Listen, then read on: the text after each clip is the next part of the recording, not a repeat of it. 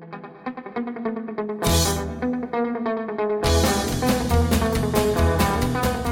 Olá pessoal, muito bem-vindos ao PokerCast. Eu sou o Guilherme Calil. E eu sou o Marcelo Lanza. Marcelo Lanza, segunda parte do sensacional João Fera. Que homem, que sensacional. A primeira parte foi fantástica. A segunda, evidentemente, vai ter mais um caminhão de falinha, porque ninguém é de ferro. ninguém é de ferro, ainda mais a turma que ajudou a fazer a entrevista junto com o senhor. Exatamente. E aí a gente não custa avisar, né? O próximo entrevistado, ninguém menos que ele, André Acari, já tá lá nos Estados Unidos. André Acari. Mas campeão de pedidos. Então estamos informando para vocês agora pela primeira vez, mas evidentemente a turma do grupo do WhatsApp já tá sabendo, né, cara? Porque quem tá no grupo, no grupo do Telegram. Ixi, Exatamente. Vamos quem tá tomar no, falinha. é, quem tá no grupo do Telegram recebe a informação primeiro, 31 97518 9609. Para ouvir um podcast, você baixa o Google Podcasts, baixa na Apple ou Spotify, Deezer, YouTube, qualquer podcast player da sua preferência, nos indique, nos dê cinco estrelas, indique para os seus amigos e ao transacionar fichas, ligue para o Lucão Fichasnet,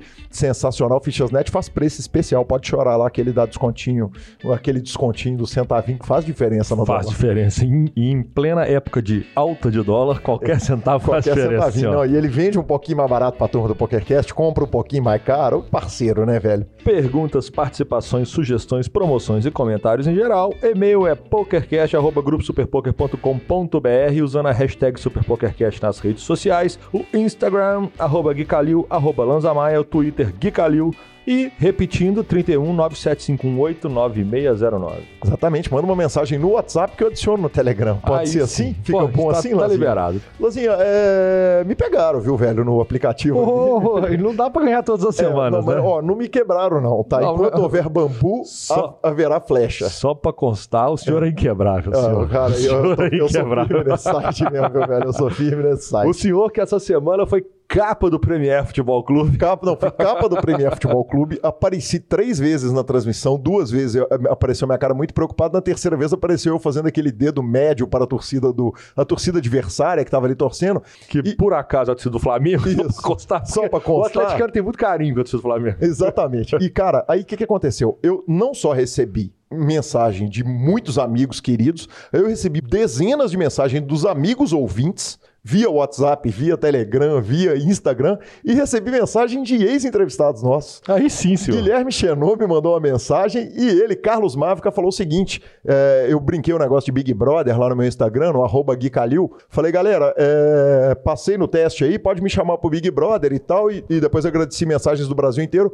O Mávica, nosso querido amigo, é, ex-entrevistado, mandou aqui uma mensagem sensacional. Ele que fez mesa final de WSOP no evento de equipes, mandou uma mensagem e falou o seguinte: olha. Você foi visto no Brasil inteiro e na Europa e em Portugal. E em Portugal, quer dizer, internacionalmente visto, que homem, hein? Exatamente. O senhor ganhou? Nem joguei. Eu joguei, joguei mexaria lá, não ganhei, não perdi. Perdi um tiquinho, ganhei um tiquinho. É da vida, né? Faz parte, né? Também não vamos puxar sempre. Não tem jeito, né, Mas professor? em, Vamos que sema- vamos. em semana de Scoop, valia dar um. Ah, não, pô, tem um negócio de Scoop. Você tava comigo no áudio. Eu resolvo jogar o Scoop E? E eu entro de 215 Ah, é verdade. com 20 blinds. tipo, uma macacada em level hard, assim. Ah, e aí? E aí caímos tipo, na segunda mão. Mas aí, aí entramos no Omaha de 55 e buscamos 155 dos 200. Ah, é verdade, é verdade, é, verdade. Então jogamos, jogamos. É, Perdemos a micharia. O bom de entrar errado no 215 é que o dólar tá baixo, né? Hoje o Marcelo D2 publicou que o dólar chegou a 4,20. então tá, aproveita que tá baixinho. Cara, no- na verdade eu vi que não era errado, não. Era porque era o que tinha. Aham. E eu queria jogar o Scoop, era o dia que eu tinha. Aí eu entrei. É justo. que bom. deu.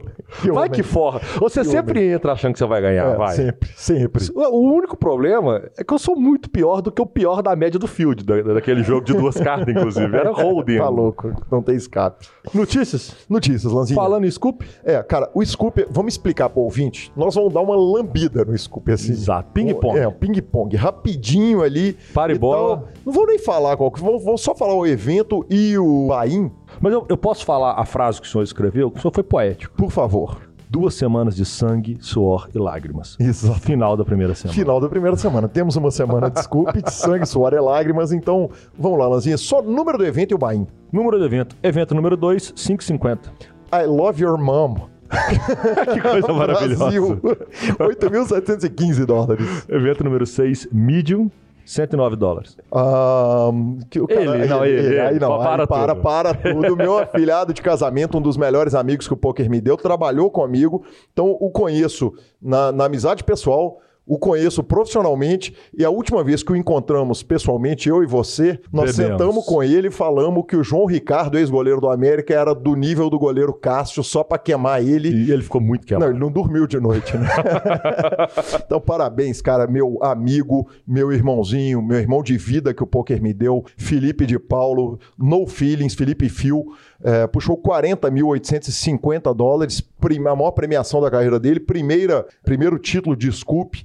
Fez o heads up com o Gustavo Machadinha RS, daqui do Brasil, que puxou 30 mil dólares. E Felipe, você merece demais, meu brother. Bem Parabéns, puxado, cara, meu bem patrão. puxado. Meu Felicidade patrão. sua, de Carlinha, de todo mundo, do samba, seu time. Coisa linda. Parabéns, coisa linda cara. mesmo. Que emoção. Vamos que vamos, primeira de muitas. Vamos, monstro. Evento número 8, 55 dólares no Limit Holding. Leonardo Léo Arara Araújo puxou. Meu Deus do céu. É- essa só que é velho entenderá. Ai, ai. Terça-feira, capoeira, laraiá. 71.446 dólares. Evento número 11, Medium, 55 dólares, 5 card, PLO, Six Max, progressivo nocaute. Que coisa linda isso. imagina Eu tive de falar velho. tudo, É, porque era, é é, muito é justo. lindo. Muito justo. Walter Lovalle, é, Walter Vale é o nome dele. é, o nick é Walter Lovalle, 11 mil dólares, mais 4 mil dólares de, de nocaute. Nome de craque, né, velho? Nome de craque. Evento número 14, Light, 22 dólares. Exatamente quem puxou esse evento foi William Tio Patinhas de Oliveira, também nome de quem puxa muito, 22 mil dólares. Fez heads up com João Sidens, Brasil também, 15 mil dólares. Evento número 15, 55 dólares, No Limit Holding. Ah, GH Castilho, 18, puxou quase 50 mil dólares, 48.684. Evento número 15, Height, 5.200 dólares de high roller. É, um cara tem uns nomes, velho, que a gente fala aqui, a gente Ah, fala mas a turma é firme demais de é, nome, Na hora velho. que a gente fala o nome do cara, a gente fala assim, cara, esse aí, esse, esse, nome é bom. tá na mira, esse precisa vir aqui dar entrevista no PokerCast. Parabéns, Cássio Quiles, Cássio Pac, 189 mil dólares, que Uh. homem. O evento número 17, 109 dólares. Quem puxou foi Edilson 82, 49 mil dólares. Evento número 20, 109 dólares, Stud High Low. Aí aqueles nomes, né, cara? Matheus Zibernop. Uh, Zilbi puxou 10.759 dólares. Evento número 21, 5,50 com Ribai. MS Giba, 19.272 dólares. Cara, que delícia, 5 cinco doletinhas, você puxar 20 mil dólares. Imagina, cara. Você tá louco. Imagina, cara. vê se sobra vodka nessa cidade, Não vê sobra. se fica um garçom sem 10%. Não sobra. Ou 15. Evento número 25, 55 dólares, Heads Up. Ah, Cara, peraí. Heads, Heads up, exatamente. Tá, Turbo, tá para ali. progressivo, total nocaute, zoom. Exatamente. Que é- isso é, pré, isso é, é torneio. Quem puxou foi o Luigi Sonsin, ah, 11.137 dólares. Olha, a cobertura tá toda picada. Então, até o- eh, depois, semana que vem, nós vamos fazer o paralelo do evento 25, mas tem a chance da gente ter pa- passado o nome batido que cravou é grande. Ajuda então- a gente. Exatamente, ajuda a Se gente. você cravou o evento e não foi citado, manda mensagem. É, isso, e, E- se não e for para obviamente- ajudar, pelo menos perdoe a gente. Exato. E obviamente lembrando que a nossa cobertura é exclusivamente brazucas. O resto que se foda pra lá. Exatamente. Cara, e aí a gente vai para o Knockout Series do Party Poker, é por isso que a gente não arruma ninguém para dar entrevista, porque tudo tá acontecendo ao mesmo tempo. E a gente começa com Peito vice-campeonato. do senhor falar que não arruma ninguém pra dar entrevista numa semana de João Fera parte 2, na Tudo outra Acari parte 1. Antes das séries. Na- durante as séries não tem. Aliás, vão dar a notícia de quem que é o próximo já? Já tá convidado, já tá aceito, só não marcamos a data? Mas já tá, já, vai, já tá marcadinho? Marcadinho com data e tudo, não, Não tá tem não, furo, já não? tá aceito. É uma entrevista com sotaque. Tem sotaque? Tem sotaque. Manda bala. Diego Ventura, vamos que vamos. Aí sim. Aí sim. Sabe quem indicou ele pro PokerCast? Falou, você tem que fazer ele? Ah. Ninguém menos do que o nosso editor-chefe Vitão. Aí sim, hein? Isso. Vitor, Vitor Japata. Exatamente. Começamos a KO Series da Party Poker, do Party Poker. Ninguém menos que ele, Kelvin Kerber, é, abriu o evento fazendo o seguinte: no primeiro di- é, é, é, dia da disputa, ele ganhou o evento 03 High Roller 5.200 no Limit Holding 8 Max, levou 185 mil dólares. Ele que Fenômeno. quase não foi citado no programa Não, ele, passado. ele é um fenômeno. Exatamente. Então puxa mais essa e anota mais essa vitória. Além dele, o Dalton Robold também puxou o evento 14 Mix Max. Code Duct, please. É isso. Code Duct, please. É exatamente. exatamente. Tivemos no evento 13 Kalmuk Azaz é, puxando 1.600 dólares, foi um evento low. E, ou seja, no Party Poker também a forra tá bruta. Renato Nomura puxou o evento 15 High, levou 7.700 dólares. E, por último, Pablo Brits puxou o evento 19 da série, 25 mil dólares.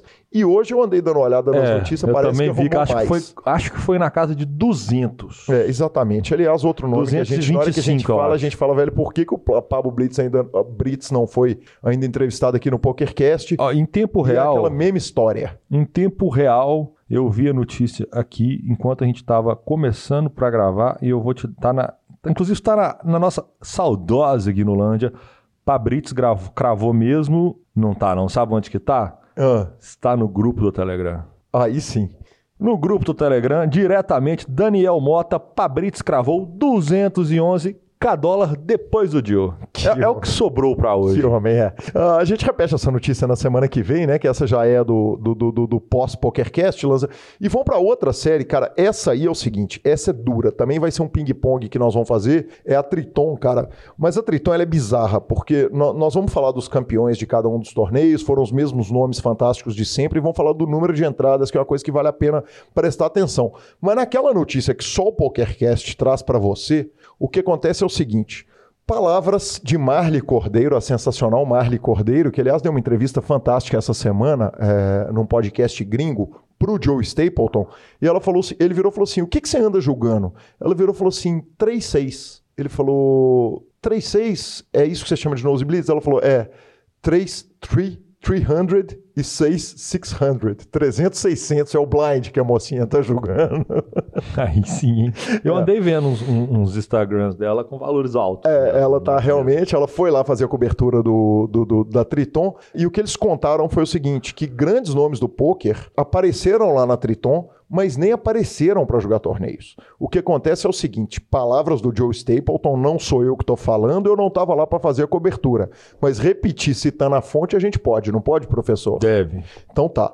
Palavras dele é o seguinte: o que está acontecendo lá em Macau é tem cash games normais, tem os cash games secretos e tem os cash games super secretos, que estão contando com presenças de gente como Bo Bobby Baldwin, John Robert Belandi, que foi dos primeiros jogadores de poker a participar de reality show com Survivor lá atrás, Andrew Rubble e o Isildur, que nem apareceu para jogar torneios nos dias todos e diz que esses cash games aí é o seguinte: Cara, quando vocês vão ouvir a gente falar dos prêmios, um dos caras contou de forma assim, sem nenhum estresse, falou pro Joe Stapleton o seguinte: Poxa, o prêmio que eu cravei ontem, eu perdi no cash depois. É, É, tudo prêmio tá. acima de meio milhão de dólar. Tá, tá barato o, o brinquedinho.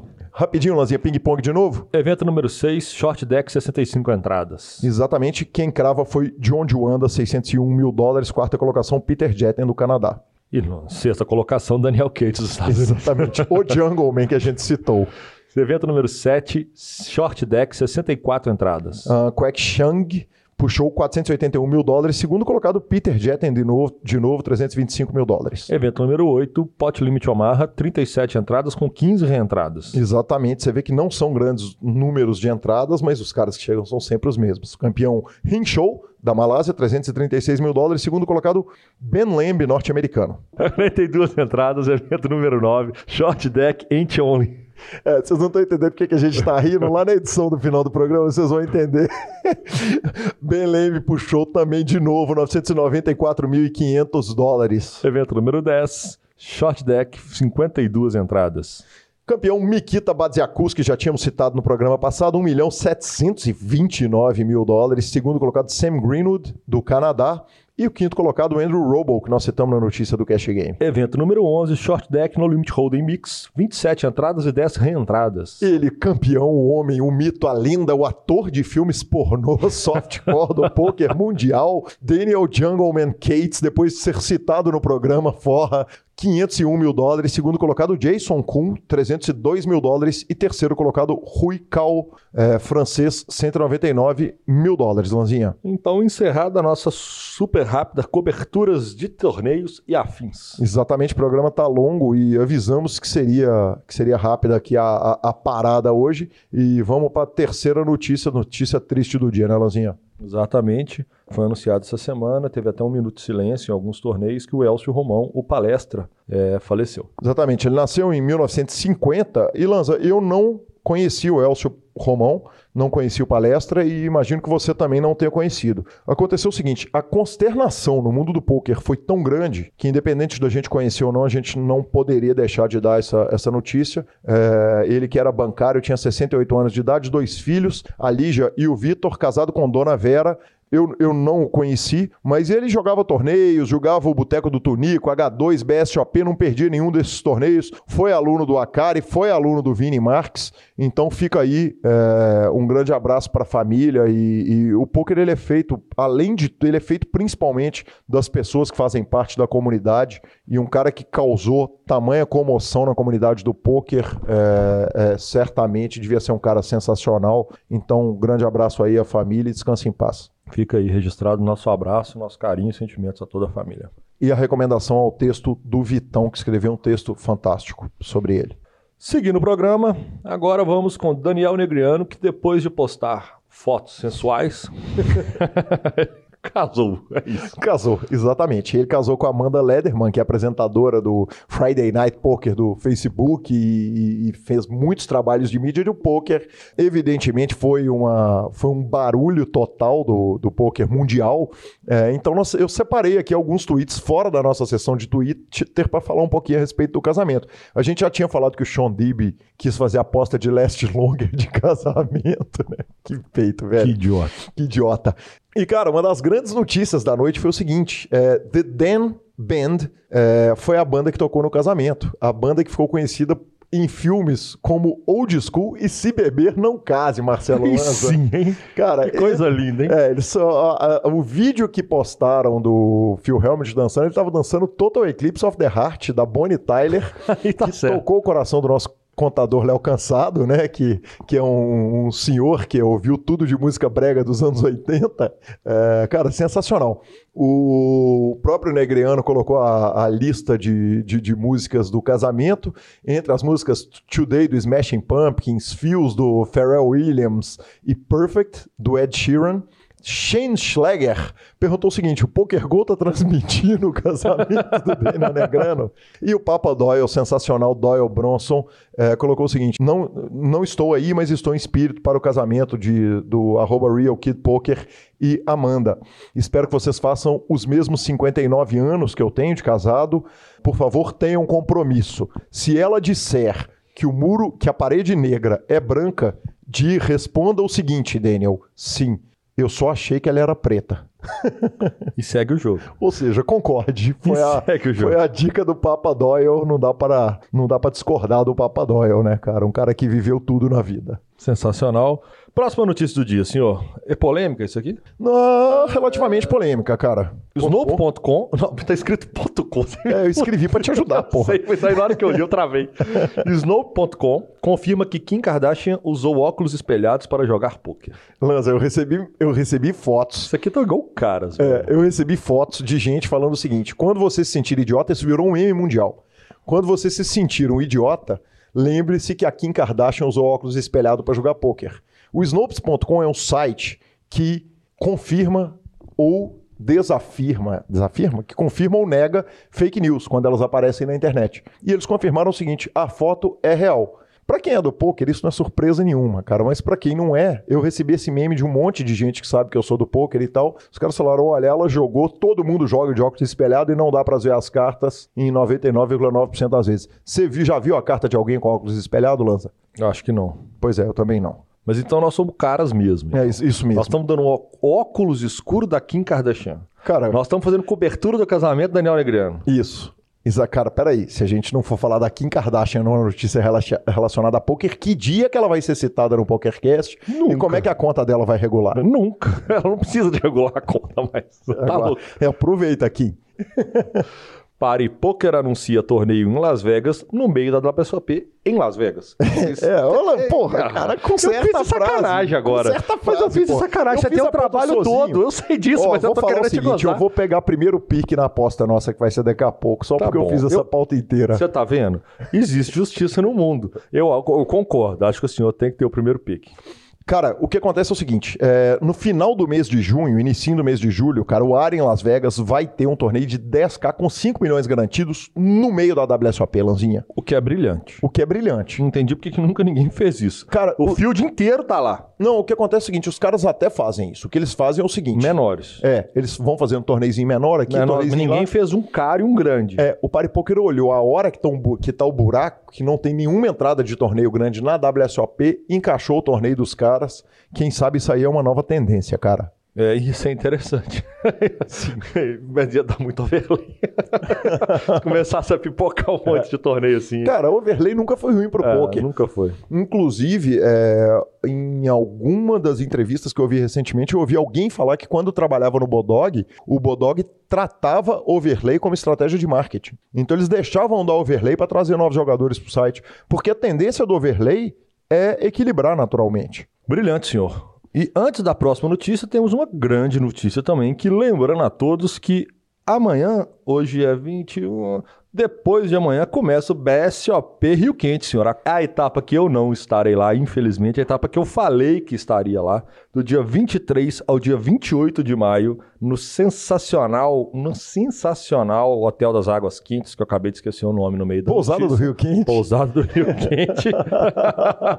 e, inclusive, te- teve ouvinte me perguntando se eu iria para lá e eu fiquei muito chateado e é com muita tristeza que eu falo que eu não vou. Não vou, foi o Vinícius Moreno que me mandou mensagem, estava lá me esperando e, infelizmente, alguns problemas familiares não deixaram com que eu fosse para a maravilhosa etapa do Rio Quente, senhor. É, essa eu sei que você sofre o mesmo tanto que eu sofro quando tá tendo o 8 Game Mixed em Belo Horizonte, eu não posso ir lá Essa etapa é boa demais. contribuição. Então, para a turma forrar GL a todos, semana que vem temos notícias do BSAP oficial, senhor. Exatamente, até porque daqui a nove dias também te- temos também notícia da WSOP, né? Exatamente. E puxando em notícia e notícia de novos contratados, Éder Campana é o novo contratado do Forbet, senhor. Exatamente, cara. Ele que é- foi jogador do samba, monstro, tem uma entrevista exclusiva com ele. A gente indica que você corra lá, vá lá ah, ver a entrevista que o Super Poker fez com ele. Fantástico. E, cara, ele que é um dos grandes jogadores de Omaha do Brasil, vai pro, pro Forbet para jogar Texas Hold'em e Omaha. Cara, legal demais. Muito, muito é, é, é, sucesso a todos os envolvidos. Bet Player of the Year. Isso. Vamos explicar a regra aqui rapidamente, professor? Vamos.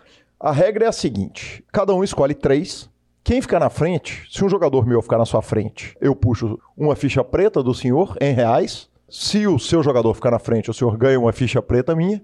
Se for campeão do ano inteiro, Quem puxar o golpe todo, é, amassar. é que se amassar tudo, se for o grande campeão, é 300 prata. Nós definimos que eu vou escolher primeiro, então é o seguinte: eu escolho um, você escolhe dois. Eu escolho um, você escolhe outro, correto? Tá, mas então peraí. É, é last longer, um contra um, não. Quem ficou na frente? Ficaram dois na frente, eu- Exatamente. Quem que dois ficou em na cima? frente, um, um a Quem em menos, puxa uma ficha e pronto. Exatamente. Meu primeiro pique dele é o Negriano. Então é o seguinte: se o Negriano cravar a No- parada. No, meio da conversa já me solta isso? É, assim? se o Negriano cravar a parada, eu ganho 300. Eu vou te contar uma coisa. Se ele ficar em segundo, não, se ele ficar em top 10, na frente de qualquer um seu, eu ganho 100. Só vale a melhor Eu colocação. torço muito pro, pro, pro menino The Kid. Aham. Mas não tem chance nenhuma dele ganhar. Cara, ele tá focado, hein? Não tá, cara. Ele acabou de casar. Ah, tem isso também. Ele acabou de casar. tem isso também, mas ele entendeu? tá jogando com o dinheiro dos outros. Não interessa, ele acabou de casar. O cara acabou de casar, ele tá mais no mundo da lua. É ele Não verdade. tá tão focado pro jogo. Tem bo- funciona as Nice read coisas. do senhor. Nossa senhora. O meu, meu maior medo é acontecer igual aconteceu nos últimos anos. Você escolher um cara que não O joga, cara né? simplesmente não joga nada. É, existe esse risco, né, inclusive. Eu tô quase escolhendo um cara só pra ganhar um bracelete. Só pra puxar os 50k de novo. Você quer botar mais 50 no bracelete de cada um? Pode, peguei. Va- Então- vale 50 no bracelete? Então, peraí, vale mais 50 no bracelete pra melhorar o bet. Anotando aqui na nossa guia, vamos que vamos. Lanzinha, dois jogadores seus. No bracelete vou de joicada. Joicada puxa um bracelete. Eu não sei se ele fica na frente, mas um bracelete ele puxa e me Tá. salva. Eu vou deixar a última pra polêmica. Eu vou de Shaun Deeb. Ai, caramba, era meu pique, velho. Tava com a esperança de você não pegar. Ai, ai. Meu pique. Fiquei louco, velho. Chris Jesus Ferguson. Não. Não vai cair. O Rai não vai cair no mesmo lugar duas. Nem três. Eu queria pegar um cara polêmico, aí eu queria o Sean Deeb. Você não me deixou pegar o Sean Deeb, eu peguei o Ferguson. Oh, mas o grande problema é que eu me... Ah, não, você tem que mandar mais um. Ah, eu que mando mais um agora? É, você agora você mandou um, eu mandei dois, você manda dois. Então agora ficou fácil. Eu vou pegar Mike Lee. Mike Lee. O problema é que os caras estão jogando tão caro que eles não querem jogar barato, entendeu? A Exatamente. turma que é boa de pegar. Tem que pensar nesse caso, exatamente. Eu, eu, eu posso te fazer duas perguntas? Você entende Claro. melhor do que eu. Ainda mais que você me deu o Daniel Negrano, eu tô com muita fé que ele puxa esse ano, hein? Ele tá falando sério. Ó, o Cara, André, Acari é eu não- candidato nessa parada, hein? Falou que vai pra julgar pra grindar se é Player of the Year. Vai. Mas tem que saber se ele vai julgar os 10k, os 25k, os 50k, né? Isso aqui é foda. É. Pô, mas vamos acrescentar mais um brasileiro, então. Vamos acrescentar um brasileiro nesse golpe, acho justo. Então tá. Então, eu quero saber o seguinte. Entre. Não, não vou nem quero saber, cara. O, qual que é a chance do nosso ator pornô internacional jogar mais que cinco eventos? Cara, eu não sei, viu, velho? Eu não sei quanto que ele vai Ele grindar essa parada. né? Pro- Não, o problema é que ele só vai jogar caro, ele não vai jogar os torneios pequenos. E pro Player of the Year, os torneios pequenos valem muito. Se você quer uma ajuda, tá aqui a lista que eu fiz antes. Esse é o tipo de brother que eu sou. É, mas dessa aí, o único, o único nome que me brilha o- o- é o Mike. Lee. Que fique claro, minha lista tá aqui: Sean Deeb, Benny Yu, Chris Ferguson, Paul Volpe, Mike Lee, John Hennigan. Eu queria mesmo o Daniel Cates, mas eu não sei se ele vai se ele vai engatar, então eu vou de Mike Lee. Mike Lee grinda muito. Mike Lee eu já peguei. Não, você pegou? Peguei. Então eu vou Daniel Cates na tora. Ele, que ele joga os caras e que ele arrume ponto. Daniel Cates, perfeito. Lanzinha, é, te dou o brasi- o brasileiro pra você Não. escolher. Já pula, vai. Tá, beleza. Se então Marcelo Lanza tem André Acari e Gui Calil tem. Quem joga cara você não quer pegar. Cara, bem Eu não feito. quis pegar. Peguei João Simão. Cara, quis, quis muito pegar o Moja, mas não sei como é que o Moja tá de WSOP, também tá recém-casado. Enfim, peguei o Simão. Vamos que vamos. Vamos. Então vocês ficam com a nossa palavra aí do nosso patrocinador Fichasnet e acabamos de garantir falhinhas infinitas entre eu e Lanza durante toda a WSOP. Palavra do Fichasnet com vocês, João Fera. O Fichasnet é o seu parceiro para compra e venda de fichas dos principais sites de poker online. Contrate o Fichasnet pelo WhatsApp 062 98130 6680 e negocie suas fichas com a melhor cotação do mercado. O Fichasnet trabalha com créditos do PokerStars, PariPoker, 888, Brasil Poker Live, PP Poker e EcoPace. Chame o Fichasnet, avise que chegou até eles pelo PokerCast e participe de promoções super especiais para os nossos ouvintes. E repetindo, o WhatsApp do Fichasnet é 062 9 8130 6680. O número está na descrição de nossos programas. Fichasnet, confiança e melhor preço para suas fichas.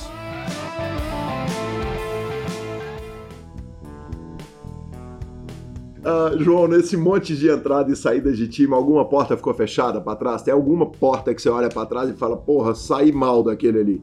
Não, nenhuma, nenhuma. Ne- nenhuma mesmo. Cara, eu sou muito amigo do Peçanho. Assim, A Uhum. gente tem menos, menos contato hoje, mas rola um respeito muito grande. E, cara, eu tenho uma, uma, uma relação de ídolo com ele também, cara. Ele foi um dos meus primeiros ídolos ali. Com a cara ele nem se fala, meu primeiro ídolo do poker, o cara que abriu a primeira porta pra mim. Muito amigo meu até hoje, muito amigo meu, cara que eu considero muito. Ah, o João Bauer ali também, cara. Eu, foi, do- dos três, ao que menos tenho amizade, mas, pô, rola muito respeito entre nós também ali, então não tem nenhum lugar que eu, que eu tenha saído que não tenha ficado com as portas abertas ali, graças a Deus, cara. Ah, isso eu acho muito bom. Eu tenho muito poucos desafetos na vida ali. Eu não tento ser o cara político o tempo inteiro. Quando tem que falar, eu falo. Por exemplo, com, com o Bauer, rolou um atrito. Quando eu saio de lá, a gente tem um atrito, mas que eu saio, a gente resolve logo em seguida. Se eu, tiver, se eu acho que eu tenho que falar alguma coisa, eu falo. Mas, sei lá, talvez eu tenha sorte, cara. Tipo, eu tenho muito poucos desafetos, assim mesmo. Porra, é difícil brigar com você também, né? O, Que bom. João, e, e na- morte do, do, do João Férias, quanto que a Camila tem de responsabilidade? Cara, eu porque, acho. ó, porque acho eu vou te falar que pediram pra perguntar quem que bebe mais, se é você ou ela. Nossa. Rapaz, eu acho que na regularidade eu sou melhor, mas, mas tem hora ali que é difícil. Mas o Big Hit é dela. Ai, meu Deus. Mas, mas é, a Camila, acho que, é, pra quem não sabe, é minha atual namorada, né? Cara, eu já tava, eu já tava, já tinha, o João Félix já tava adormecendo ali e tal, já tava ficando mais tranquilo, mas quando eu comecei a namorar com ela, acho que quando você começa a namorar, você dá uma sossegada a mais, né? E daí acho que ajuda bastante, sim, cara, quando você tá namorando a focar ali no, no, no trabalho. Cada um funciona de uma forma, né? Eu acho que para mim isso ajudou sim, ajudou bastante. Acho que tem uma parcela Bacana demais. É, João, e aí você entrou pro, pro samba, né, cara? O samba é um capítulo gigante na sua vida, porque você entrou para lá e ficou é, é, é, passou quase uma vida, metade da sua vida profissional lá, ou não? Sim, sim. Ah, foi a melhor coisa que me aconteceu, cara. Aquele momento que eu mostrei, ainda bem que eu mostrei aquele contrato pro Kelvin, que ele, ele olhou e concordou comigo que não era bom e falou, cara, vem jogar pra mim. Cara, momento chave da minha carreira foi ali. João, deixa Porque... eu te perguntar um negócio, é. num segundo, te interrompendo de novo, cara. É, claro, é, você claro. falou que você não ia falar de quem que era o contrato, mas o que que tornava o contrato tão ruim? Era percentual, era forma de jogo, era vender alma pro diabo? O que que tinha de tão ruim no contrato? Ah, cara, assim, pô, vou ser bem sincero aqui. Eu, os que tinham, eu achava que não valia a pena a porcentagem que eu jogava. Uhum. Se eu uhum. tivesse os melhores coaches do mundo ali, eu, cara, eu sempre entendi que eu tô. que num deal de poker que eu vou ter coach, eu tô pagando pro coach. Uhum. Né, eu tô pagando com, com porcentagem do meu lucro o coach. Então, e, e, ali era uma porcentagem que eu achei muito baixa para o jogador. Então, para mim, o preço pelo coach era muito alto e o nível para mim não era tão. E, assim, cara, não me achava melhor. Mas tá, acho que eu vinha de, um, de uma sequência de coaches ali que tinha deals elas eram bem sólidas, como a gente falou aqui, era Peçanho, era Bauer, era Kaká. Eu tinha o sarrafo lá em cima, né? Então acho que eu meio que fiquei um pouco desmotivado. Foi muito isso que ali me chamou. E aí entramos no samba. É... Podemos continuar a história do samba, então? Sim, sim. É, então, como eu disse, foi, foi um ponto muito chave da minha, da, da minha carreira. Porque, é, não era samba ainda, como eu disse, né? Era só uns três jogadores ali pro Kelvin. Eu, uhum. Acho que eles jogam, os três jogam até hoje, talvez, porque é o, é o Rafa Corrêa, uhum. é, o Rafa Corrêa, o Felipe Master 08, o Pedro, e tinha mais alguém que eu não tô lembrando. Ah, o, o Marcel, o JM Luke 26, o Jean Marcel. É, eram esses os jogadores que tinham. E o Bruno, de, Bruno De Simone também. Eram quatro, na verdade. Eram uhum. esses jogadores que tinham ali que jogavam pro Kelvin. Eu entrei também, não tinha nem samba ainda. E, cara, tinha os coaches ali semanais do Kelvin, etc. Ele me dando bastante liberdade também para jogar que que eu queria jogar ali, nada muito caro, obviamente, até porque nem tinha tanto bank, assim, pra ficar liberando muita coisa. E foi crescendo, cara, o, o samba foi crescendo, eu vi tudo ali, né? O Pitão entra logo em seguida, antes de ser samba também. O Pitão também tava jogando por conta, e entra lá pro. que já tinha sido meu parceiro de estilo, né? Então já vem aí eu, o Kelvin e o Pitão, que já tinham sido parceiro de Steel, de novo no mesmo time, dessa vez time do Kelvin. E começa a vir jogador atrás de jogador, cara. Cara começa a, o, o time a crescer até o momento que entra o ali, o time vai crescendo e, cara, eles começam a ter uma qualidade de coach, de buscar conhecimento em outros lugares e trazer pra gente, que, cara, mudou completamente minha visão do jogo.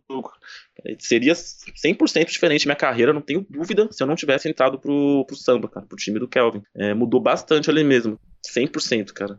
É, eu tenho eu devo muito, muito, muito, muito, muito ao samba. Muito mesmo. Tem, existe algum arrependimento de ter passado por tanto time e não ter, pelo menos, experimentado durante um tempo o Forbet?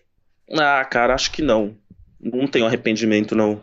Cara, com certeza, pô, vai me perguntar se eu queria ter coach com o Arruda, com o Rafa, Rafa Moraes, com o Crema, com, com a rapaziada toda de lá, pô, claro que eu queria, né? Claro que eu, que eu, que eu, queria, que eu queria ter tido essa oportunidade, mas me arrepender seria mesmo, o mesmo que pro samba, porque não ia dar pra fazer as duas coisas ao mesmo tempo. E, cara, eu não tomaria a escolha. Se eu fosse na me falasse, você vai pro ou você quer ir jogar no Forbet e tal. Eu, cara, não mudaria nada. Eu falava, não, vou continuar a mesma coisa que eu fiz, vou seguir o mesmo caminho.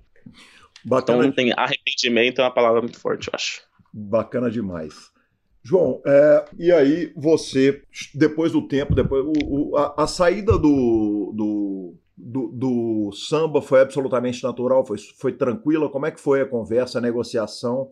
E o quebra-pau para dar esse reinício na vida profissional com, com resenha, do qual, evidentemente, nós vamos falar muito, que isso foi a grande pergunta que todo mundo fez quando eu falei que ia te entrevistar. É, então, na verdade, eu saí duas vezes do samba. Em 2016, depois que eu ganhei o Sunday Million, foi em março. E meu contrato acabava em 2016, em junho. Uhum. Então, no final de junho. Então, quando acabou o contrato ali, eu tinha o Bank, né? Tinha acabado de ganhar o Sunday Million, tinha bastante dinheiro pra jogar ali. Eu meio que falei, ah, vou. Aqueles três meses lá do Kelvin, falei, Kelvin, acho que agora eu vou por conta. Deu pra fazer um Bank aqui. Uhum.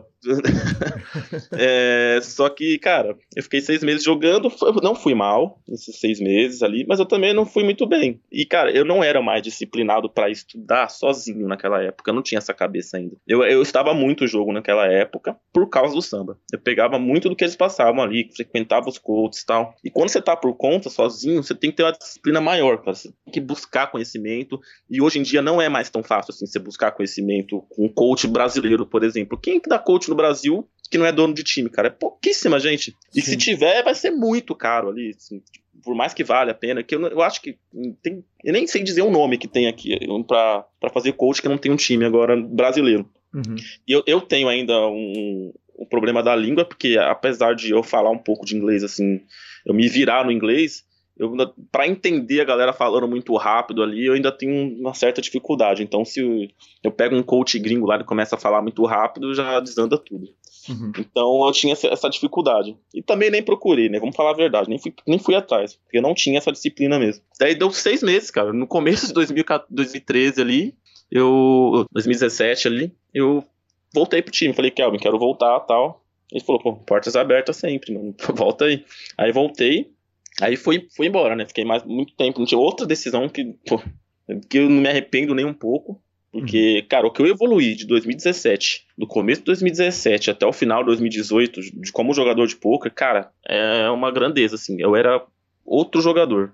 Aprendi muita, muita coisa nesses dois anos ali. E principalmente 2018 eu absorvi muito, muito, muito do que eles tinham para passar ali. É, porque, ainda mais com a chegada do Kowalski. Do, quando, quando eu saio só tinha o Chevou e o Kelvin. Quando eu volto tem o Kowalski e o Hélio. Tem uma coisa, tem muita coisa nova para eu ver ali. Eu tentei absorver o máximo que deu e, cara, não me arrependo em nada. Foi uma ótima decisão que eu tomei. É, e na hora de sair, cara, foi, foram três mensagens, cara, sem exagero eu tinha um chat no WhatsApp com todos os backers ali.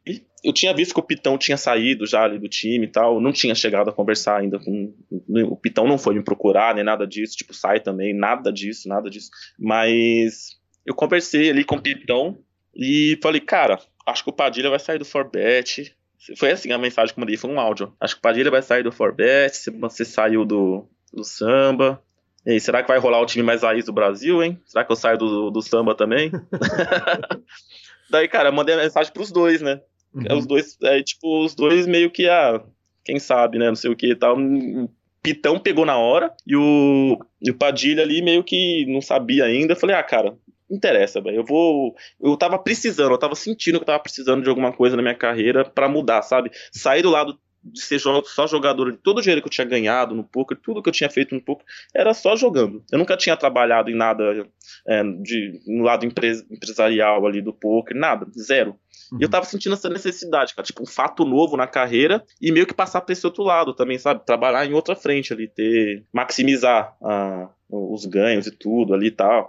Porque formar jogador também é uma coisa que me agrada, tipo, devolver um pouco do que o poker me deu, tipo, sem, sem fazer média mesmo. Sei, eu falei pros caras quando a gente tava negociando lá, é, devolver um pouco do que o poker me deu pro, pra meninada que tá querendo começar ali e tal. Aí eu falei, foi três mensagens, cara. Peguei meu chat com os backers ali e falei, galera, é, não vou renovar meu contrato. Eu tinha dito que eu ia renovar já. Falei, galera, não quero mais renovar. Eu não joguei, não joguei nenhum torneio ainda em 2019, então não iniciei nada aqui. A gente pode é, encerrar tranquilo para vocês, tá tudo certo. Claro, né? Perguntaram por quê. Eu falei, ah, cara, eu tô, acho que eu quero uma coisa minha, tô atrás de outras coisas agora no momento. Acho que é o, é o momento de eu ir tentar é, ir, ir, por conta e fazer e, procurar e fazer uma coisa que seja mais minha mesmo ali cara, a mensagem simplesmente foi boa sorte, cara. É, portas abertas e conversa com o Dudu lá, que é o cara do administra o time para encerrar suas contas. Foi desse jeito, cara. O departamento cinco minutos. pessoal. Isso, é. Passa no RH. zero estresse, porque existe uma mudança de relacionamento. E eu não. É óbvio que o Kelvin vai ouvir a entrevista, né? Só falta eu não ouvir. Mas é, é, é, zero estresse, já, já, já encontrou depois? É esquisito? Vai ser esquisito a primeira vez que encontrar e não tiver mais a relação profissional? Cara, zero estresse. por enquanto, zero mesmo, assim, nada. A gente continua conversando por WhatsApp, tem grupo em comum, continua. Eu não vi, eu acho que eu não tem, eu acho que eu não encontrei ninguém ainda do samba depois do, do resenha. Não encontrei. Mas, cara, por enquanto, zero estresse ali. E se eu encontrar eles e algum deles tiver algum estresse, a gente vai cair na porrada, velho. Porque são todos meus amigos, velho. Se ficar de, de mimimi por causa disso aí, a gente vai sair na porrada. Véio. Se eu ouvir, fique sabendo já, velho. Eu sou pequeno, eu sou. Sensacional. E aí, você, Pitão é, e Padilha, quer dizer, três nomes, três fortalezas do poker. O Pitão nos deu a honra de, de, de, de dar breaking news aqui no PokerCast, né, do, do, do resenha. É, a que pé que tá o projeto agora, essa altura? Cara, nesse momento a gente chegou onde a gente queria no começo do projeto ali. Gente, primeira fase concluída. Estruturamos o time inteiro, fizemos uma seleção muito grande cara, muito grande. Fizemos ali uma peneira e hoje a gente tem 15 jogadores. Uhum. Gente, e, e, era isso que a gente queria. A gente falou, ó, vamos, vamos começar com 15 jogadores. Vamos selecionar aí os mil e-mails que chegaram para pegar 15 desses caras. Chegaram mil e-mails? Ah, cara, se não chegou, chegou perto de mil. Ou uhum. até um pouco mais. A última vez que eu olhei tinha 700 lá e faz bastante tempo que eu não olho. Quando você olha e tem 700 e-mails, qual percentual de e-mails que você, que você não leva nem em consideração? Que você fala isso? Porque eu imagino que é o seguinte, que, que a maior parte deles deve ser o seguinte, não, não, não, não, não, e, e quantos que vão brilhar o olho que vão entrar para uma, uma segunda apreciada mais... Uhum. Cara, dá para dizer ali que vai de de se foi mil, vai, 5% a gente foi pra segunda etapa ali. O resto foi tudo. Uhum. A gente já descartou no e-mail mesmo, mandou um e-mail dizendo que ficava pra próxima e pegou ali 50 caras para levar pra entrevista. Algum desses caras a gente se passa ali por um. Se dá uma conferida, né? Ver se já teve algum problema em algum outro time, alguma coisa. Assim, já sai alguns também.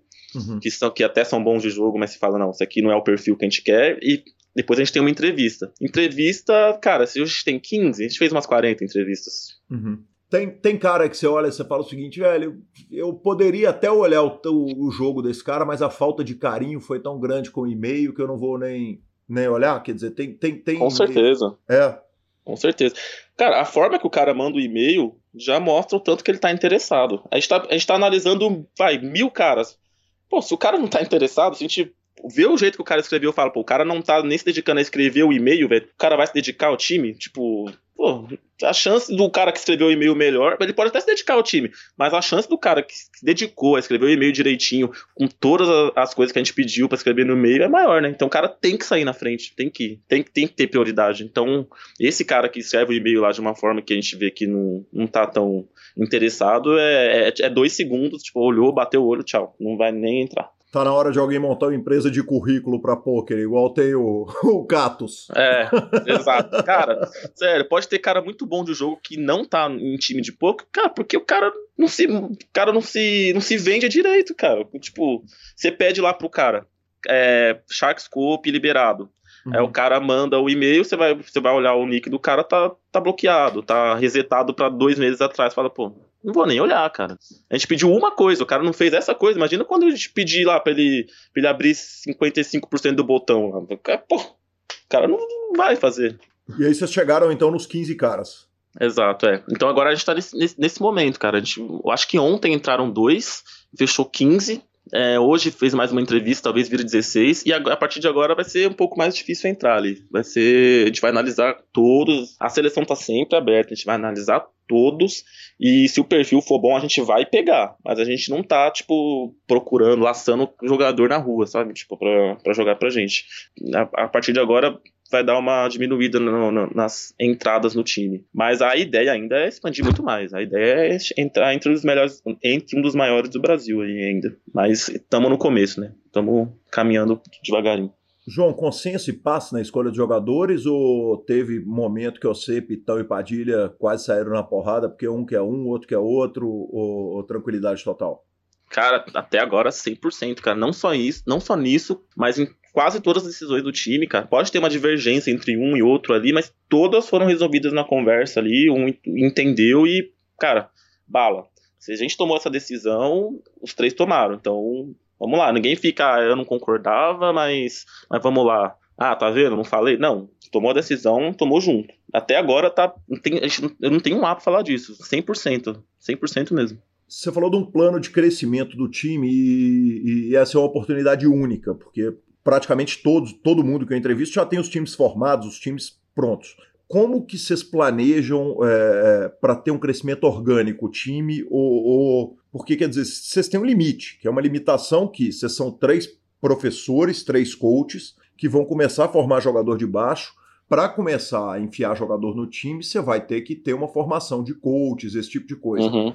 É, existe plano de trazer mais sócio ou de trazer jogador mais pronto? Qual que, como, como é que é o plano, de, o plano de expansão do time, se é que ele existe? O plano de expansão existe mais para frente, porque a, a grande, o grande diferencial do nosso time, cara, cara, não, não, não tem como rebater o que eu vou falar agora para pegar jogador do nível que a gente está pegando, para jogar os bains que a gente está pegando nesse começo, é, etc., não existe, não existe time que tenha três instrutores tão ganhadores como nós que vão dar coach direto para esses caras. Uhum. Que eles vão entrar no time e ter coach direto com a gente. Não existe, simplesmente não existe. Então esse é o diferencial que a gente quer manter no time. E como, as, como eu e o Padilha, a gente não tem tanta essa essa experiência com o time, o Pitão já tem bastante, né, com o Sambinha e tudo, é, não dava pra gente começar com 40 caras, 45 caras para cada um, ter 15 para cuidar ali, pô, porque eu e o Padilha a gente não tá acostumado.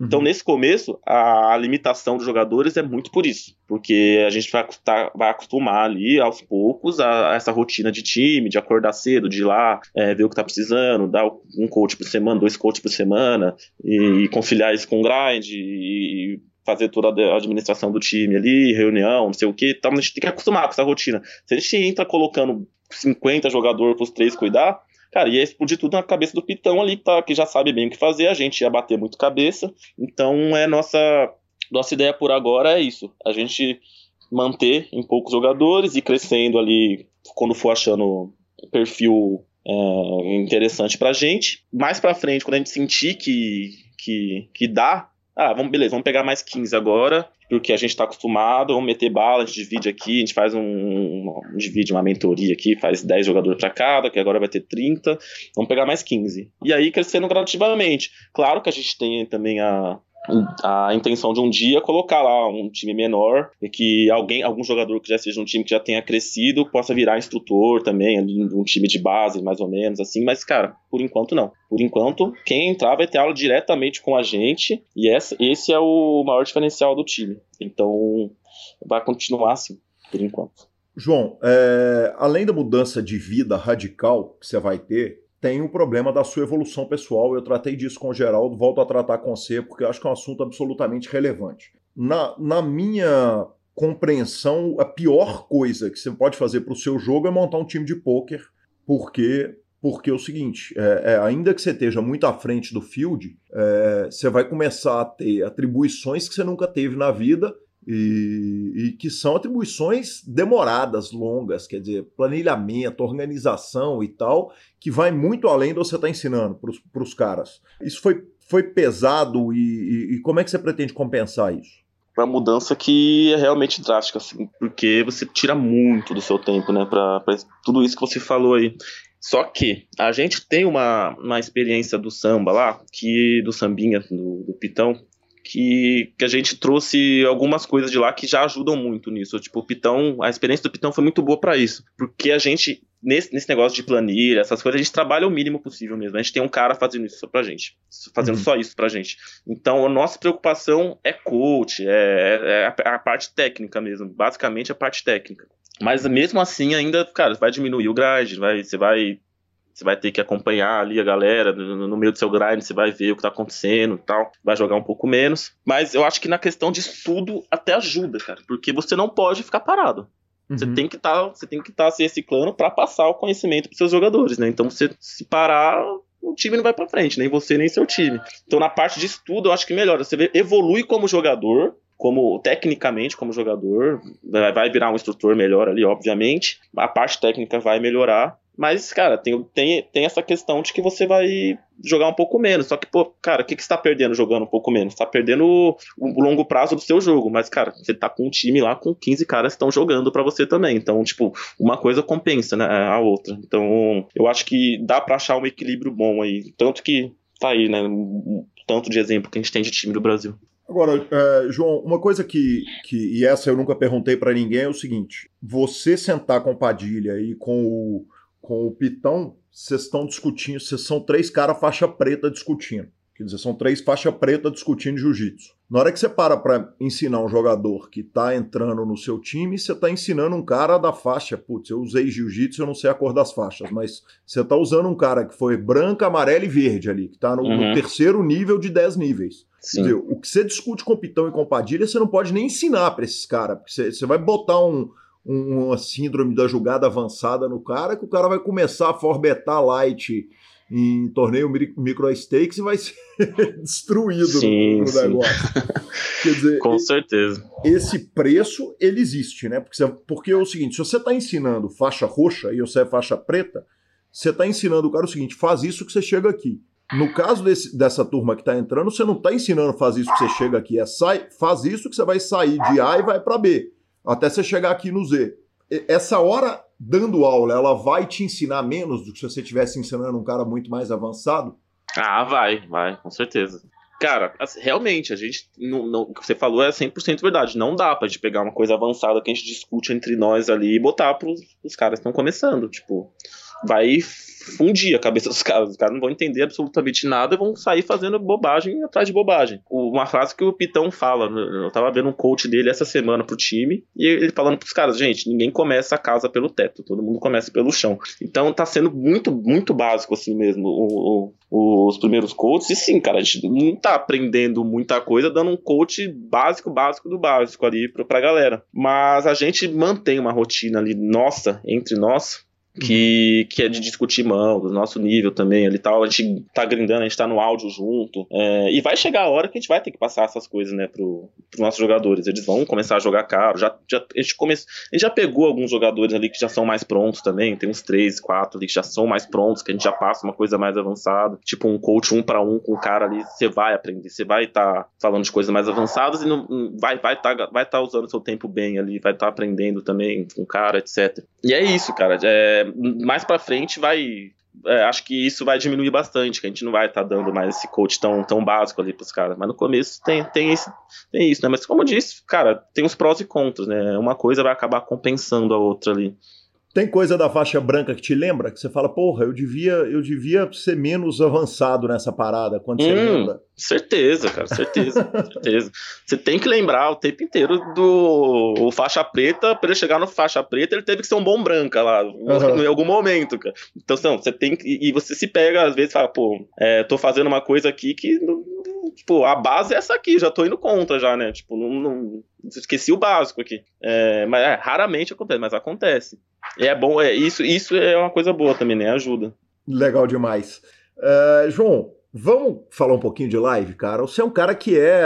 A sua natureza tá no live pra caramba, né? Quer dizer, você é um cara que, que é presente no, no, no circuito mundial de torneios hoje, quer dizer, tem história pra caramba, tem a viagem do Uruguai que eu vou querer que você conte um pouquinho pra gente. Uh, você tem um carinho especial com live, né? Tem, eu prefiro jogar live do que online. Eu gosto mais do live do que do online. Bem mais, inclusive. Eu amo jogar live. Qual que é a sua melhor viagem de poker fora resultado? Quer dizer, viagem que você vira e fala assim, cara, essa viagem é a viagem que eu quero fazer todo dia e. você tem uma chance, vai, pra chutar. É, é, ela? É, é Barcelona? É, é ela, é ela. e o que que Barcelona tem, velho? Cara, eu fui uma vez só, né? Não, eu não vou falar que, que eu vou todo ano, não, porque eu só uhum. fui uma vez. Cara, eu fiquei apaixonado pela cidade. Cara, é, a noite da cidade é muito boa, o, o ambiente do, do, do da cidade, eu não sei, o clima da cidade ali, praiano. É, o, o field do torneio, dos torneios ali, que são muito grandes, né, etc. A galera que vai em peso, ou seja, lá você vai ter sempre um parceiro para ir na balada no dia off, no, ir no bar no dia off. É, os torneios acabam cedo, num horário que você todo dia, pelo menos eu, né? Tem gente que não gosta, mas aí cada um, cada um. Todo dia. Terminava o torneio e ia tomar uma saideira no bar ali, ou até um monte. tipo. é... Então, cara, apaixonei pela cidade apaixonei mesmo. Né? E, acho que é o que acontece com a maioria. Acho que a aura da cidade, ela, ela, é, ela pega o jogador de poker ali, não tem jeito, cara. Todo mundo gosta. E a viagem para o Uruguai? Quer dizer, é uma viagem que, que você falou que, que é a viagem dos sonhos. Eu queria que você contasse pra gente o que, que foi essa, essa ritada toda de, de, de, de, de bater uma viagem inteira. Nossa, cara, essa viagem foi. Cara, não, eu não tenho muito o que dizer. cara, foi muito, muito, muito acima do que eu esperava nessa viagem. Eu tava bastante confiante, cara. Eu tinha vindo de um BSOP Millions, né? Isso foi em 2000 e, final de 2017. Um BSOP Millions, cara, que eu tava me sentindo voando, cara, jogando muito bem não tava tendo resultado, cara. Eu fiz uma mesa final de um torneio só no Milos, que foi um de, de equipes ainda ali, aquele torneio de equipes, fiquei em quarto lugar lá com o Garrido e com o Bruno De Simone. E, cara, e eu, e, eu e o Bruno De Simone nessa, cara. Teve, antes de começar o BSOP Millions, eu falei para ele, cara, eu tenho convicção que quando acabar essas duas séries de torneios, eu vou ter mais dinheiro do que eu tenho agora. Ele falou, cara, tô sentindo a mesma coisa. Daí eu, Vamos trocar 5% de tudo? Então ele falou, vamos. Aí trocamos 5%. Hum. O que justiça seja feita é, é verdade para muito pouca gente em qualquer série, inclusive a WSOP, né? Ah, sim. A, a, grande realidade de. A, a, grande maioria das vezes que você vai para uma série de torneios, você vai voltar sem grandes Mais pobre. É, mais pobre, exatamente. exatamente. E aí, cara, a gente, não sei, cara, a gente sentiu isso um no outro ali, a gente falou, cara, vamos trocar 5%, que eu tô sentindo, né? Sua energia tá boa mesmo. Beleza. Cara, aí rolou isso, o BSOP não foi dos melhores. Vamos pra punta, cara, vamos lá. Pra nenhum cara, dos dois? Hã? Pra nenhum dos dois, pra nenhum dos dois. O melhor resultado dele foi esse também, essa mesa final, que a gente era um de quatro lá no torneio de equipes e caiu em quarto. Bolhou o troféu aí. Uhum. É, aí pegamos o voo pra punta ali. E no voo ele me mandou uma mensagem assim, cara. Cara, isso é muito impressionante. Ele mandou uma mensagem como que foi? Ah, ele pegou um, um, lugar vazio do lado dele. Só ele, as três poltronas só tinha ele. Ele, ah, nada começou. E só vai terminar no heads up do torneio milionário. eu falei, pô, que sonho que seja comigo, né? ele, ele, pô, vai ser, vai ser. Aí, beleza. O primeiro torneio da reta é o milionário, né? Lá, lá em Punta. Ah, é? Chegamos, é? a gente chega. Era, né? Nesse ano era. Agora já mudou. Que ano Nesse foi? Ano, 2017. Uhum.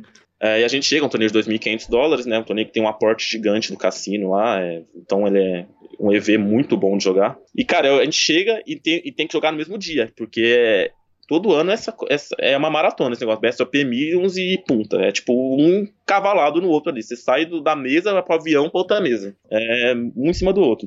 Aí a gente chega, eu durmo duas horas, vou pro pano no milionário. Cara, deu meia hora, meia hora, vai, uma hora de torneio, eu caí. Cara, eu não tava para dar a reentrada. Eu fui para dar um tiro só nesse torneio e jogar reta depois, né? Uhum. Deu, sei lá, 20 minutos. Eu, já derrotado ali. Falei, ah, hum, merda, né? Já torneio mais caro da reta. Deu 20 minutos, chega ele no AP. A gente tava dividindo apartamento, tem isso também. A gente tava dividindo apartamento lá em Punta. A gente alugou um apartamento. Eu, ele, o Kelvin, o Ramon e o Falsinho. Nossa senhora. Daí, cara, ele chega 20 minutos depois lá queimado. Não, caí. Caí também, vou falar com o Kelvin aqui, vou reentrar. Eu falei, ah, velho, você vai? Ele, pô, você não vai? Eu falei, ah, não sei. Mas ele falou, você é louco. Se, ele, se o time não quiser pegar, você tem que jogar por conta, não sei o quê. Se, se eles não pegaram o meu, eu vou jogar por conta. Se tornei um sonho, não sei o que lá. Cara, eu vi, eu vi, vi uma energia no cara, assim, falei, mano, beleza, vamos então, tô com você. Conversamos com os Becker. Cara, não, beleza, vai lá, pode reentrar os dois. E, cara, inexplicável o que acontece daí pra frente, né? É eu começo o torneio, eu fico short o torneio inteiro, passo short pro dia 2. Chega no, cara, chega no dia 3, passam 24 jogadores. Tá os quatro vivos do apartamento. eu, o Kelvin, o Ramon e o Bruno, cara. Chega 16 left no torneio, tá os quatro vivos. Tipo, um negócio absurdo, assim. Cara, eu passo com seis blinds pro dia 3 ali. Com aquele sentimento, tipo, cara, vai dar bom. E o Brunão gigante lá, primeiro. Toda hora primeiro, primeiro, primeiro. Chega no dia 3, passo com seis blinds explodo. Uma hora eu era chip leader do torneio. Aí o Ramon cai ali em 15, o Kelvin em 12, e mesa final eu e o Brunão. E, uhum. cara, uhum. lembra da mensagem do Brunão, né? No, no avião, do heads up. Uhum. E chega ali, ele vai, ele vai eliminando todo mundo na mesa final, cara. Todo mundo. Ele eliminou uns quatro caras na mesa final, de cinco, sei lá.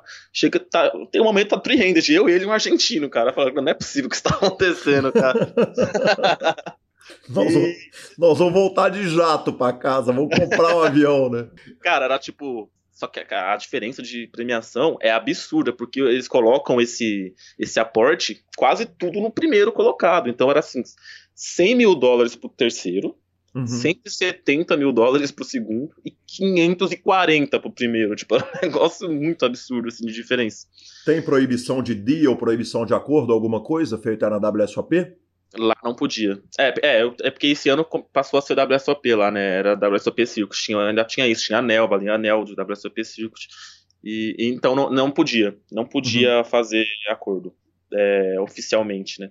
É, a, a, casa não garantiu o acordo. Quer parar e fazer acordo? Beleza, faz entre vocês. A gente não vai garantir nada. A organização não, não vai garantir nada. É, então a gente não fez nada, cara. A gente tinha nosso swap lá e não fez nada, cara. Tinha um argentino lá. Enfim, acabou indo ao indo uma mão lá, eu, Ice Rei, o argentino 10-10, cara. E se eu ganho, a gente ia fazer o heads up, cara. Uhum. Aí, rei, aí bate meu rei lá, o cara bate o 10 ele ganha, né? Infelizmente ele cai em terceiro, e aí ele joga e cai em segundo. Cara, aí eu te lembro da mensagem que ele mandou. A runada começou, só vai terminar no heads up do milionário. Cara, que inacreditável. Enfim, mas, é, mas pô, a viagem para mim foi um sonho depois, né? Depois disso, eu arrumei 100 mil dólares ali, e depois eu, eu arrumei um, um anel. Uhum. Eu joguei um paralelo de 500 dólares lá, ganhei o torneio. Fiz o heads up com o Rodrigo Cariola, né, ali do que, que de São Paulo também. E ganhei um anel. E chegou no, e no último. Tem um ranking nesse torneio ali que o, o, o melhor classificado ganhava um, uma, um pacote para jogar um torneio valendo bracelete nos Estados Unidos lá de 10 mil dólares. É, o, aquele Global Casino Championship, né, que tem todo ano no último torneio, cara, eu precisava ficar em quinto ali pra. Fiz TM no main event, reta no main event, então tava tudo dando certo para mim. E no último torneio eu precisava ficar em quinto para ganhar esse ranking, cara. Aí eu fiquei em quinto. em quinto e ganhei o ranking também. Tipo, na mesma viagem, eu fiquei em terceiro do milionário, ganhei um, um anel do, do circuito e ainda ganhei o ranking do, da etapa para ir para os Estados Unidos disputar o bracelete lá. João, essa quinta colocação foi aquela quinta colocação seguinte: eu preciso ficar em quinto, entraram quatro caras com seis left, todo mundo short, você segurou duro pra cacete porque o EV de ganhar essa parada enorme, como é que foi? Ah, sim, pô. O torneio, esse torneio pagava acho que 7 mil pro campeão, 8 mil. É, tinha sido um dos uns torneios pequenos, deu, sei lá, 60 pessoas no field. Uhum. E, e, e, e, o, e o pacote valia 11, 12 mil dólares, então valia mais a pena eu ganhar o pacote do que ganhar o torneio. Então, sim, chegando na mesa final ali, eu falei, acabou, não tem mais jogo. Enquanto não tiver só cinco aqui, eu não me mexo.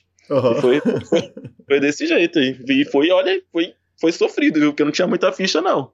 Cada um em call ali era um. Vamos, vai, cai short, cai, pelo amor de Deus. que Mas conta, que sonho.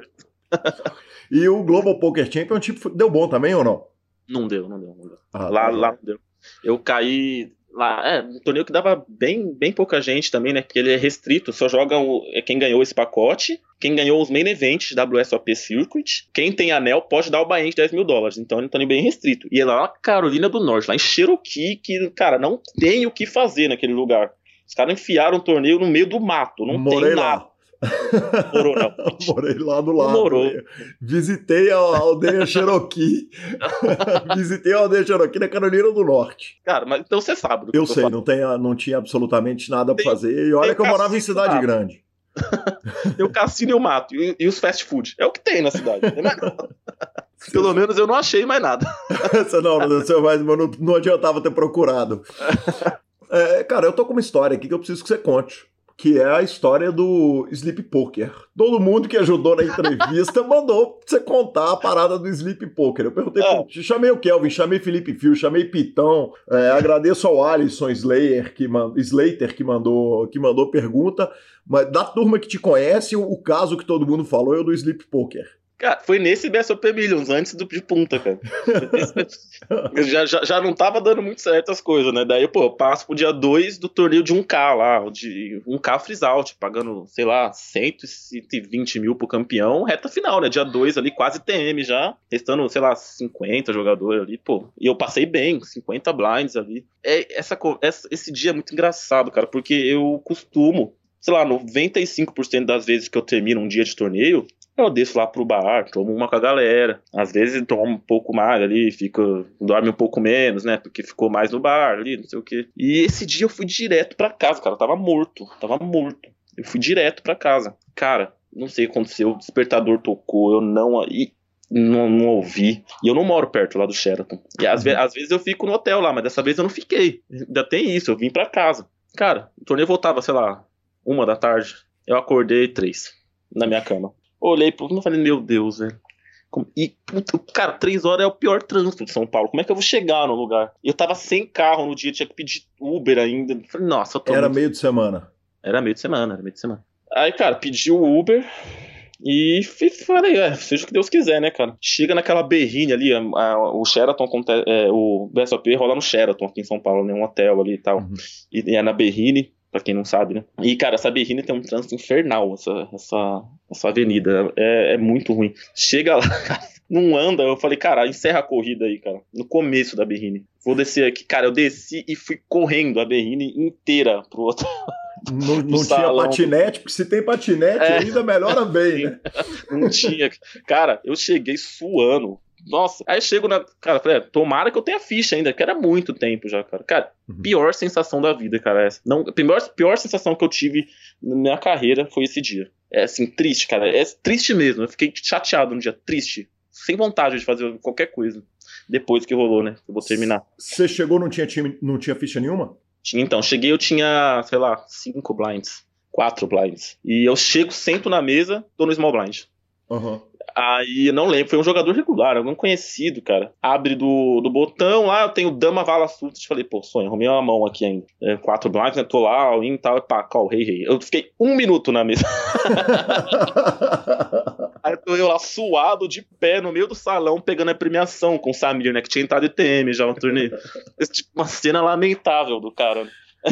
O Kelvin olhando de longe lá, né? O cara era meu backer na época, para não vou nem chegar perto desse cara, né? Porque de longe ele tava me matando já com, com os olhos ali.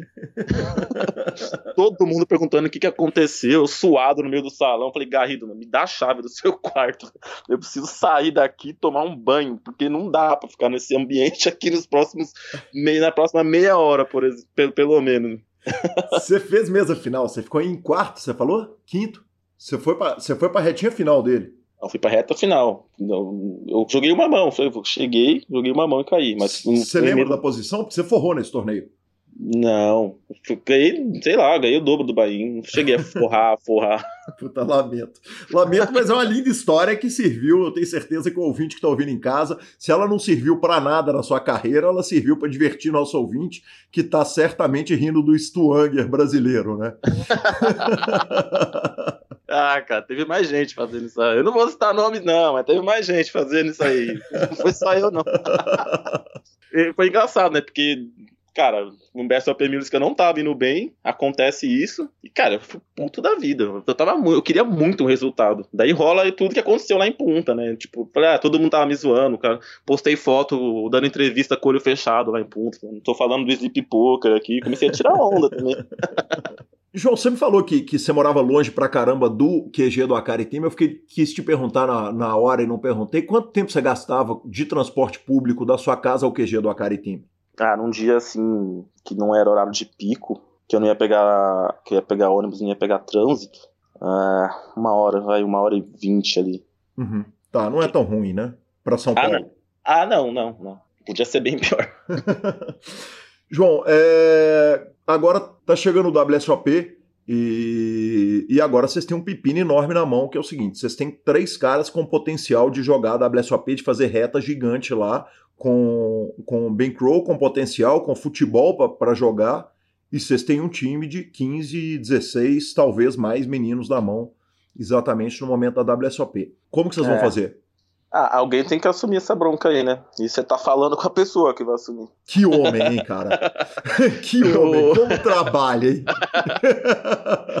então, cara, eu, eu tava querendo bastante. Desde o ano passado, eu tava decidido aí esse ano pra, pra Vegas pra jogar pelo menos o main event. Tinha até combinado com o Pitão, a gente ia, ia dividir quarto lá, etc. Mas, cara, eu fui, de, eu fui meio que desanimando de, de ir para Vegas não sei por quais motivos. Acho que eu dei uma desanimada esse ano do live, por causa do time ali também. Eu, eu quase não. Eu tô pensando em, em, jogar só o Millions, talvez, esse ano, nem Barcelona. É, talvez eu vá. Daí eu resolvi não ir mesmo. Daí, como o Pitão e o Padilha vão, eu vou, vou assumir a bronca aqui, vou ficar cuidando. O João Férias vai cuidar do time. que homem, o sobrenome é trabalho. João Fera, João Fera Trabalho. É, justiça seja feita no Million, você tem que ir, porque também, segundo fui informado, se você não for, o postinho de conveniência lá do lado e o bar do lado do Sheraton quebram, que diz que você é o melhor cliente dos caras. Tô te perguntando, isso não é uma afirmação, jamais seria. Isso é só uma pergunta. Cara, o maior o maior, o maior cliente da história daquele posto ali, o nome é outro, é Pedro Padilha. É, não, não, tem como, cara, é outro. É Mas acabou, cara, não tem mais posto, porque não pode mais. Tem a lei em São Paulo agora que você não pode ficar bebendo em posto de gasolina, essas coisas. Daí não, não rola mais o posto. Tá rolando agora é o bar do Sheraton lá, o bar do Lobby lá. Deu, deu uma subida no preço, do, subiu, os blinds subiram ali, no, o jogo ficou mais caro. Ó, tô absolutamente carbonizado, querendo cancelar meu título de eleitor em Belo Horizonte e mudar para São Paulo para votar contra quem fez essa lei. Ah, tá maluco, não, não sabia disso, cara. Não, não vou nem entrar em questão de política aí com um rapaz que resolveu fazer isso tá aí louco. com essa lei, mas, tá. mas, cara, não existe, tá maluco. Tá, tá de brincadeira. Conta, contaram também que o senhor vira dançarino quando bebe. Ah, sim, viro, viro. É, Infeliz, pro... Infelizmente para mim e para quem vê. Ah, e para quem filma, isso tá na internet ou não tá? Ah, tem uns GIF por aí, tem uns, tem uns vídeos. Né? Ah, não e, vai ter, não, né? Encerrando o assunto bebedeira, é, conta a lenda, conta o senhor Kelvin, aliás, vão, vão, vão julgar o trem no ventilador, né? Ah. Conta Kelvin que tinham belos áudios na madrugada no time do samba quando, quando o senhor João Fera ficava bêbado. Pô, não deu um celular a um bêbado, né? Nossa, cara, era toda sexta e sábado tinha lá umas, falando umas merda lá, aleatórias. Cara, ah. como, como, eu sinto falta de não estar nesses grupos dessas é. horas. Nossa senhora. Eu não sei se eu tenho orgulho ou vergonha nesse momento, dessas, desses áudios que eu mandando. Sensacional. João, a gente vai caminhando para a parte final da entrevista, cara, e, e, eu citei seu nome sem autorização na live que fizemos com o Bernardo Shark agora essa semana. É, lembrando de um, uma das, da, das ajudas que tive na, na, na, feitura dessa pauta da nossa entrevista, que foi de dois miscliques que você deu no heads up do W Cup, que você é campeão, inclusive. Quer dizer, o W Cup, que é o campeonato mundial de pôquer, né? De, de pôquer online. E alguém perguntou a respeito de autossabotagem, e eu falei que talvez isso fosse um caso de, de Freud explica pra caramba ali. É, é, dois miscliques no heads up de W Cup. Você já já parou para pensar, acha que é só obra do acaso, acha que pode ter alguma coisa de da pressão do momento a respeito desses dois miscliques que você deu? Com certeza tinha pressão do momento, cara. Porque, cara, eu joguei um milhão de heads up na vida e nunca me expliquei, cara. Eu vou heads up do W Cup e me explico duas vezes. Assim, eu tava um pouco nervoso. Eu não achei que isso ia me afetar tanto. Cara, eu, eu não fiquei nervoso na hora de tomar decisões, sabe? Eu tava bem tranquilo com o que eu tinha que fazer, isso eu sabia. Mas, cara, não tem outra explicação. É, eu, eu, eu, posso falar que eu não fiquei nervoso e que foi obra do acaso. Pô, cara, que coincidência, hein? Tipo, joguei um monte de heads up na vida e no, no, no W Cup o acaso aconteceu. Ah, cara, vamos ser sinceros, né? Tipo, tem que ter alguma coisa ali de, de, de psicológico, etc. É, cara, me senti um imbecil, né, cara? Dando dois misclick no heads up de, de W Cup. Deu tudo certo, mas deve, com certeza tem coisa, tem, tem, tem parte psicológica nisso. Não, não tem como não ter. Bacana demais. A pressão é maior quando e pelo título, né? É, porque premiação nem seria minha, nem, nem, nem foi a minha maior na, na carreira. Mas pela pressão do título ali, pô, puta título legal, né? Ser campeão mundial de W Cup. Todo mundo quer, né? A pressão do heads up do W Cup muito maior do que a final de Libertadores? Cara, cara Vale dizer, que o senhor, vale dizer que o senhor é palmeirense me mandaram falar a respeito de títulos específicos e eu não vou entrar nesse mérito porque eu também não tenho, então não posso. é, até porque o que interessa é Libertadores, né? O resto é resto. Ó, eu tenho que concordar. Isso não tem nem discussão. O título que vale é Libertadores. Exato. Então, é porque assim, né? A final de Libertadores, a última que eu vi, não, vamos falar, E quanto mais recente, mais vale. Quanto mais recente, mais vale, tá? Concordo, concordo é porque vamos ganhar esse ano. Então eu tenho que, já tenho que, que, manter o discurso desde agora. A essa altura, com o Atlético eliminado e o Cruzeiro classificado, faço votos que vocês ganhem. Se precisar, eu vou de camisa do Palmeiras pro estádio com você. Cara, sei lá, porque 99 eu era muito pequeno, tinha 7 anos. Eu lembro bem ali, meu pai dando cambalhota na sala com o Palmeiras ganhando o Libertadores. lembro bastante, torci muito, mas não, não difícil fazer esse paralelo. Eu acho que eu fico mais, mais, mais nervoso com a final de Libertadores. Bacana demais. João, cara, queria te agradecer pelo carinho, pela atenção, pelo tempo todo que você disponibilizou pra gente nessa entrevista fantástica. Agradecer que o senhor recentemente passou no, no caixa numa aposta de eleições Ah, foi verdade. tá parceiro, né? Cara, eu vou te falar, eu não, é, não são nem os 100 reais, cara. É que tomar dinheiro de um, de, um, de um malandro da sua magnitude é um negócio que muito me honra. é, João... a, falinha, a falinha faz parte. E, cara, obrigado pelo carinho. Que do caralho a entrevista. O carinho que eu tenho com você é grande pra caramba. E, e um cara que me viu fazendo bobagem lá em 2010, mais louco que o Batman, na, na festa do título do Akari. Então, que, que, que, tem história pra caramba pra contar, que nasceu malandro, como eu disse, quer dizer, nasceu bom de jogo, que se criou no jogo e, e é uma grande honra te ter aqui, é uma grande honra te ter como ouvinte, cara, e muito obrigado pelo carinho e pela atenção. Cara, a honra toda, toda, toda minha, cara. Eu falei no começo do programa e, cara, para mim é, é, um dia muito, muito, muito marcante mesmo. Pô, eu comecei lá em 2009 ouvindo, ouvindo todos, os, todos os podcasts, naquele momento que eu era fissurado, talvez o momento que eu fui mais fissurado em poker na vida, que foi naquele começo ali. E, cara, participar hoje é, é o famoso cheguei lá. então, a honra é toda, toda, toda minha. O carinho por você também é recíproco, você sabe disso. E fico muito, muito feliz do podcast ter voltado de estar podendo participar Bacana demais, obrigado. O microfone está aberto, tendo notícia sua, notícia do resenha, tá, porta tá escancarada para você. Obrigado, Calil. Cara, deixa eu falar, uma última coisa que eu lembrei agora. Sim. O, o Bruninho Kawauchi, foi na do Pitão, ele falou que. Ele mandou você falar para ele que ele era o mais filho da puta do mundo, né? O Pitão. Aham. Uhum. E o Bruno, o Bruninho falou isso do Pitão para você na entrevista. Ele fala para todo mundo que eu sou o maior filho da puta. Quando ele conheceu a minha namorada, ele falou que eu era o maior filho da puta do mundo para ela. então você tem a noção de quem é o verdadeiro maior filho da puta Sim. do mundo, né? Só para deixar registrado. Tá, fim, cara, um cara que tem essa conversa com a namorada, com a nova namorada de um cara, velho, para mim é, é, tá batido o martelo. Até posso concordar que vocês podem disputar quem é menos viciado em jogo, mas quem é o maior essa, filho da essa, puta. Essa tá bem bem claro. Né? é, bom demais. Obrigado, cara. Uma honra mesmo, cara. Cara, sensacional. Quanta honra te receber aqui. Que prazer. Um abraço, obrigado. Valeu, Calil. Abraço. Valeu, até mais. É isso aí, Marcelo Lanza. Que homem é João Fera, né? Que homem. Como demorou para vir pro PokerCast, demorou pro convite também. Demorou. Aliás, velho, é tanta gente boa no poker brasileiro. É difícil, velho. É difícil escolher. Toda vez que alguém vira e fala assim: por que você não entrevistou tal pessoa? Fala assim: pega um nome dessa lista me e tira um. Né? Então, muito, muito prazer, João. Quanta honra, cara, te ter como ouvinte, te ter como, com essa entrevista fantástica. Obrigado pelo carinho, sensacional. Lanzinho, apostas esportivas esse mês já tá feito, né? Fizemos uma aposta na WSOP, né? Tamo de aposta no poker agora. Exatamente. Agora a aposta nossa é no poker, vamos que vamos. Durante a, durante a WSOP, começa daqui a nove dias, vai ter muita coisa. Exatamente, senhor.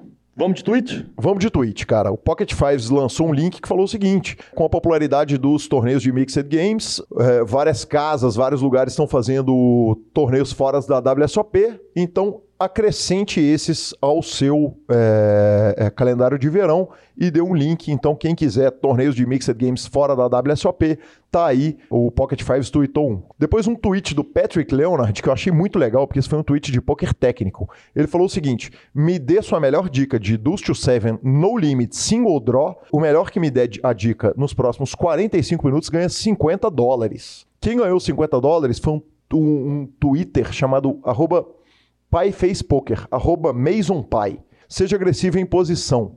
Dê call nos jogadores na, nos estágios iniciais para ver quem é capaz de blefar e quais os tamanhos de apostas. Se eles estão apostando grande por valor e por blefe, e ou por blefe. Lembre-se que esse é um jogo de informações limitadas. Valete High é um, um, favorito, um pequeno favorito em cima do draw de uma carta. Divirta-se, Mixed Games são grandes. Sensacional, Sensacional que é um jogo muito puro, né? Exatamente. O Seven Single Draw é muito puro, cara. É Exatamente. E por último, lança uma tweet. Não. Não, né? Não. Né? Ah, vai, né? Você não é. aguenta. Tá falando Aria Guiar e Guilherme Calil. Como é que Exatamente. eu falo, não? Exatamente. Eu tive uma rápida discussão sobre passar mal com Aria Guiar e o Aria Guiar me disse o seguinte: ninguém vomita em aviões. Os sacos de vômito deviam ficar em casamento, senão em aviões. Ele que casou agora. Ele, ele que vai casar agora. agora. Casou agora, é, exatamente. Casou agora. Entendi. Ele tem experiência no assunto. GG ou GL, eu não sei nem o que eu falo. Sim. E-mails. E-mails. Nós temos e-mails. Tem, não, nós temos áudios múltiplos. Áudios múltiplos. Áudios múltiplos no programa, professor. Primeiro, o Rafael Pires. Ele começa o áudio falando assim: Eu sou Uber aqui Depois ele foi me explicar, eu soube aqui em Londres. Aí sim. É, ele dirige em Libras, meu amigo. Aí sim.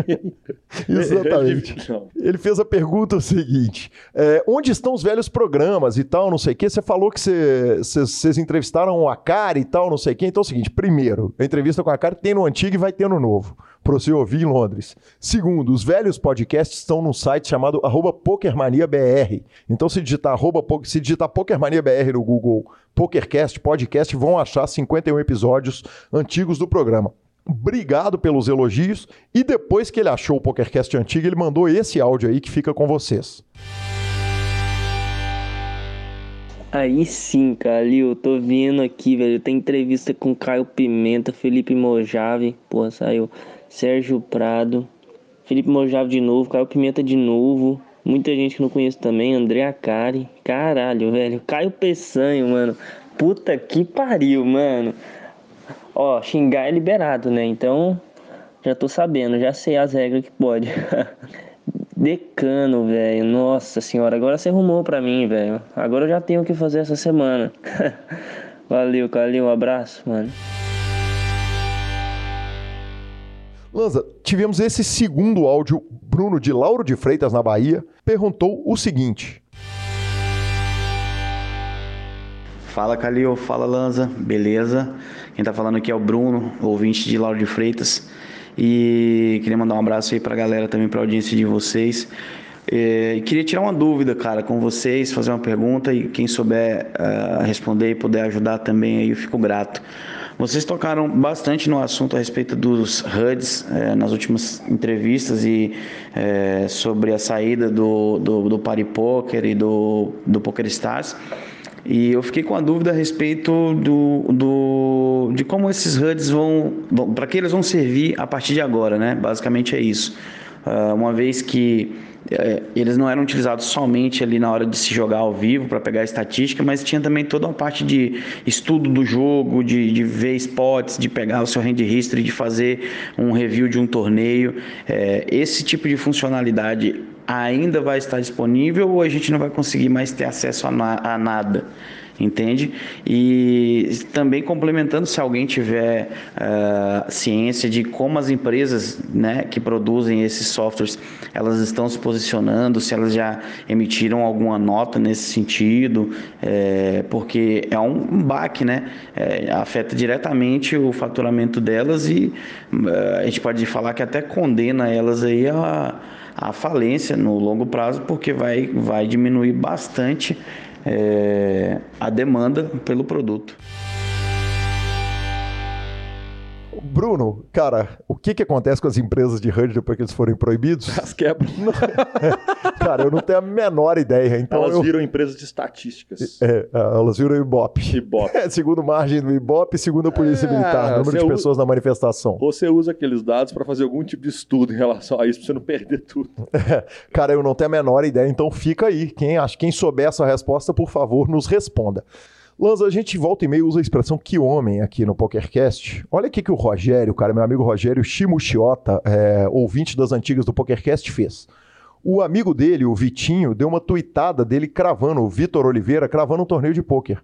O Chimo Chiota respondeu, marcando a gente o seguinte: Aí sim, Vitinho, não sabia que você curtia pôquer. Ouça o PokerCast do arroba Gui Calil e do arroba Lanza Maia. É demais, um abraço. É isso que eu tô falando. Você, É tá vendo? Você- você está indicando para os seus amigos. Cara, ele, ele foi lá, nem sabia que o cara gostava de pôquer, já indicou assim, velho. Uma fumaça, né? Mano, que homem, né? que velho? homem. Que, Que homem. Maior que Pelé, viu? A- Além dele, nos insta instagramaram o Jefferson Cussolin, ah, o Rafael Sandrini também, cara, o Rafael Sandrini, nós tivemos uma conversa sensacional com O ele. Matheus Blackmon também. Mantos Black Moon. Manto, Mantos, Mantos Black Moon, que é o Celso, que foi um dos vencedores da, da, da promoção. Aliás, o time lá do Lineup já tá todo no. A turma que ganhou o, o podcast do Lineup ganhou o prêmio do Lineup, já tá todo mundo no grupo. Ah, o Fernando, nosso ouvinte da Austrália, mandou fotos do casamento dele. Esse é o Fernando da Austrália, Lanza. O Fernando de BH disse o seguinte: é, falou que alguém deu um esporro, começou a dar aula na mesa e tal, não sei o que, não sei o que, falou, fez uma pergunta específica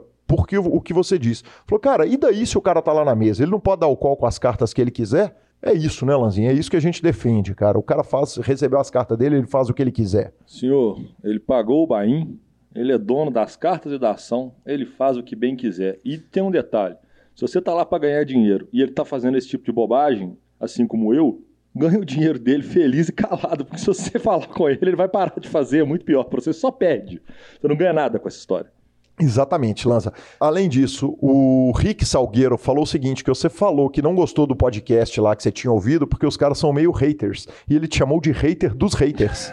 é verdade, eu fui hater dos caras. Exatamente. O Neto Billy, lá de São Paulo, cara, botou uma foto, ele com fone de ouvido, com o filho dele recém-nascido, ouvindo adivinha o quê? PokerCast. Que homem, velho, pelo amor de Deus. Juninho Magalhães meteu um galo, falou o seguinte, que acabou de me ver no Premiere, aproveita para mandar um salve para runar a conta, ele que é fã, nos ouve toda semana, Magalhães J 46. E por fim, a turma do YouTube, é, o Flávio Costa falou o seguinte: é, que o Rodrigo Crespo é bom mesmo, que ele, quando ele começou a jogar, ele lembra dele nos BSOPs. O Rodrigo Crespo, que tinha sido citado, foi citado pelo, pelo João Fera, e o Juliano, sempre top, e eu sempre comentando aqui, mando um abraço aí, mando um salve para Jucataí, Acho que eu tô lendo isso certo aqui. A imagem tá meio pequena, mas vamos que vamos. Finalizando o programa superpoker.com.br, onde você tem tudo sobre poker no Brasil e no mundo. Na aba de clubes, você tem tudo sobre os clubes do Brasil. Na aba de vídeos e no YouTube, transmissões ao vivo, maiores torneios do mundo, análises técnicas, programas de humor, entrevistas icônicas. Agora, live, já dou a notícia da live, Lanza? Pode dar, né? Claro que pode. André Acari nos prometeu uma live lá de Las Vegas. Aí sim. Aguardem. No meio, no meio do WSOP. Em plena WSOP. Exatamente. Revistaflop.com.br, sua revista de poker há mais de uma década contando as grandes histórias de poker no Brasil e no mundo. Me coberturas de mão a mão de torneios. Lanza, dica cultural, cara, eu vou começar falando o seguinte: tem show do Jesus e Mary Chain dia 27 de junho de 2019 em São Paulo. Vá, quem gostar de Jesus. E eu vou fazer uma análise então aqui do livro Meta Poker do Marco Nakarato. Cara, ele me mandou o livro com muito carinho. Quando eu pego um livro de pôquer é mais ou menos quando eu pego, como eu pego uma biografia dos Ramones. Parece que eu vou ouvir uma história de, com outra voz, mas uma história que eu já li um milhão de vezes. A verdade é o seguinte, cara, o Marco escreveu um livro que é diferente de tudo que eu já li, eu já li mais de 100 livros de pôquer, então fica a dica para quem quer entender o pôquer relacionado à vida. Ah, o livro é técnico de pôquer? Não, não é. é ele chama Meta Poker com que a escrita antiga do poker. Ele explica o porquê no livro, foi o primeiro questionamento que eu tive, e ele vai tratar do poker como mercado, o poker como jogo, o poker como matemática, a parte técnica do jogo, em que ele explica a tecnicidade do poker, e depois ele vai falar de afetos, que é o principal. Do, do, do livro. Cara, é um livro que trata de psicologia, do ser humano, de antropologia, de pôquer da forma social, é cheio de referência cultural, legal, filosófica de todos os lados. Não é um livro de fácil leitura, apesar dele ser curtinho, ele tem cento e poucas páginas.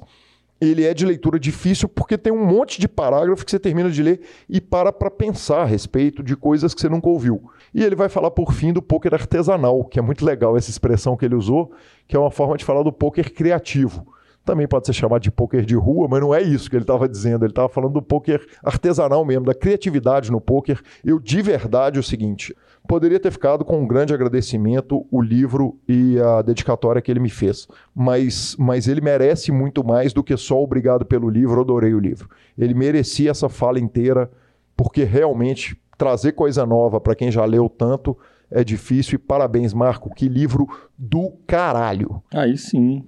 Você não gosta, né? Eu, eu quase não gosto. Eu não gosto. 101, né? 101, né? 101. não sei, não sei, não Nossa, sei. Você tá dando um bico. Não sei, é muito, cara, é um chute. Uh, Game of Thrones acabou. Peraí, então a dica cultural acabou? A minha acabou. Então depois disso acabou o programa. Vai acabar o programa. A gente então, vai é falar é Instagram, Twitter. Uh, Vamos falar agora só, Instagram só. Twitter. Então tá. Então, uh, Instagram, arroba Gui Calil, arroba Lanza Maia, Twitter, arroba Gui Calil, nos indique, nos dê cinco estrelas, troque suas fichas pelo Fichasnet. A edição é do sensacional Vini Oliver, para que agora sim o Lanza possa dar a dica dele. Porque é spoiler. Então, alerta de spoiler. Quem não viu Game of Thrones ou a final de Game of Thrones, não ouça a partir deste momento. Pula 2 minutos e 20 para frente para o final, galera. Bom, é o seguinte: acabou a melhor série de todos os tempos, na minha opinião, até a sexta temporada. Foi a melhor série com folga, indescritível, maravilhosa, sensacional, surpreendente assustadora até a sexta temporada. Tivemos uma queda bem grande na sétima temporada, ficou um pouco fanfic, um pouco novela, e veio a tão esperada última temporada de Game of Thrones, onde nós esperamos, sei lá, 70 capítulos, 60 capítulos para que The Winter is Coming, e durou exatamente uma hora 59 minutos o desfecho dessa guerra, de uma forma meio melancólica. É, num episódio extremamente escuro, um episódio que podia ter sido muito mais bem elaborado. No próximo episódio já fomos para a Guerra dos Tronos, onde que a Cersei e companhia são eliminados em mais uma hora, com a maior tranquilidade, onde o, o estrago que o dragão não fez o tempo inteiro, ele fez sozinho, num capítulo inteiro, onde a mulher surta e resolve matar todo mundo, e termina com o pobre coitado do Jon Snow sendo massacrado, quer dizer, ele que foi o maior de todos, ele que foi, todo mundo dependeu dele, ele que virou rei por aclamação, ele que na hora que a Daenerys surtou, ele foi lá e teve que matar ela, ele foi lá e matou ela, e que ele fez tudo por todo mundo, e ele que era para ser o, o rei por direito de nascença, ele termina melancolicamente sendo exilado na patrulha da noite. É, apesar dele estar tá parecendo ali que ele está feliz, eu acho que foi triste, pobre o que fizeram com ele. O final para ele foi pobre, ele merecia mais. Ele que morreu e foi ressuscitado. Ele que tudo que podia acontecer de ruim na série passou por ele. Ele que foi o cara mais importante da série. E no final ele foi ali. Tipo, os, os grandes passos finais não passaram na mão dele, a não ser a morte da Daenerys. Foi uma coisa triste, pobre. É, a gente precisava de mais. No geral, o último episódio precisava de amarrar alguns pontos, ele amarrou. Ele foi lá, finalizou. O Bran não merecia virar rei, mas de fato virou porque alguma coisa ele tinha de fazer. É o nosso pequeno anão gigante na série, maravilhoso. Que ator, que cara foda. No geral, o último, o, último episódio foi. Cara, ele, ele, depois que fizeram a merda inteira, ele encerrou da forma que eu achei que ele deveria ter encerrado. Tirando o fato do, do Snow ter sido colocado de lado. Mas no geral foi um desperdício. Um desperdício de talento, um desperdício de, do que foi programado até esse momento. Então eu acho o seguinte: o último livro vai ser escrito, porque ele não, ele não participou né, dessa temporada final, e eu tenho certeza que o livro vai ser muito melhor do que a série. Mas ainda assim, somando todas as temporadas, é provavelmente ainda melhor, uma das melhores séries de todos os tempos, porque da 1 a 6, ela é tão foda que mesmo a 7 tentando e a oitava estragando, ela ainda vale muito a pena ser vista. Um abraço, moçada. Até semana que vem. Grande abraço. Exatamente é isso aí. Até a próxima.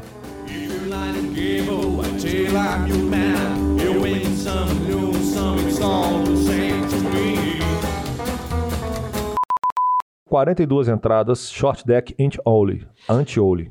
Is only. Isso. Only. Peraí. 42... Vini, bota isso no final do programa, por favor.